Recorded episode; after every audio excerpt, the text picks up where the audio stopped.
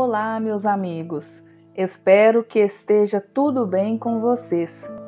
Hoje estaremos finalizando o capítulo Fobias do livro Conflitos Existenciais, ditado pela benfeitora espiritual Joana de Ângeles.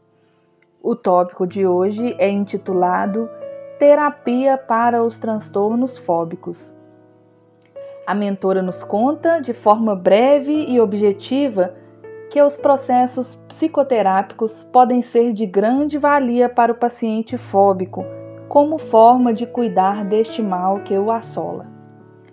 Essa psicoterapia deve trabalhar o seu inconsciente, de forma a mostrar-lhe que é bem provável que os seus receios jamais se concretizem, fazendo-o entender a inutilidade do dispêndio de tempo e preocupações com os objetos de seus temores e fazendo novas associações, novos significados para tal, facultando assim o equilíbrio, proporcionando bem-estar e autoconfiança.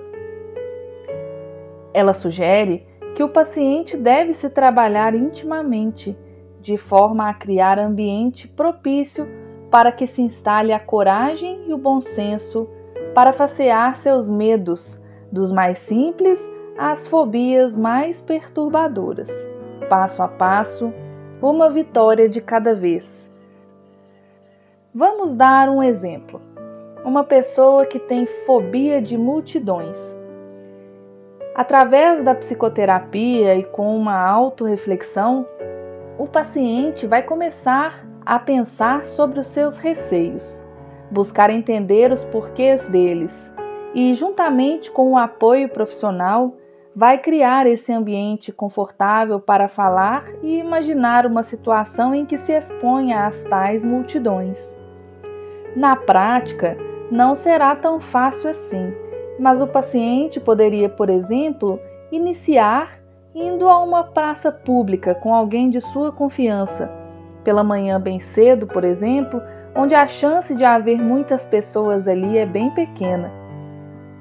Depois disso, passo a passo, ele pode começar a ir nessa mesma praça já em um horário de maior movimento, ir se acostumando com a situação, a circulação de pessoas, os barulhos, perceber e entender como se sente ali levar suas questões e conflitos para a psicoterapia e, de pouco em pouco, ir se expondo a desafios cada vez maiores até que tenha condições psicológicas de ir, por exemplo, a um grande show.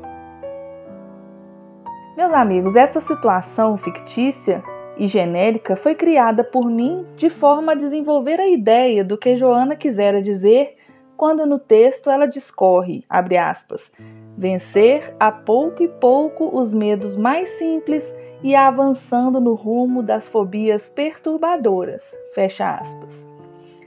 Além disso, Joana sugere o acréscimo dos recursos terapêuticos espíritas, como o esclarecimento ao paciente em torno da realidade espiritual que cada um é, a justiça das reencarnações, a bioenergia, os passes e a água fluidificada, leituras iluminativas, sessões de desobsessão, caso o paciente tenha se preparado previamente através de estudos e da própria melhoria na conduta.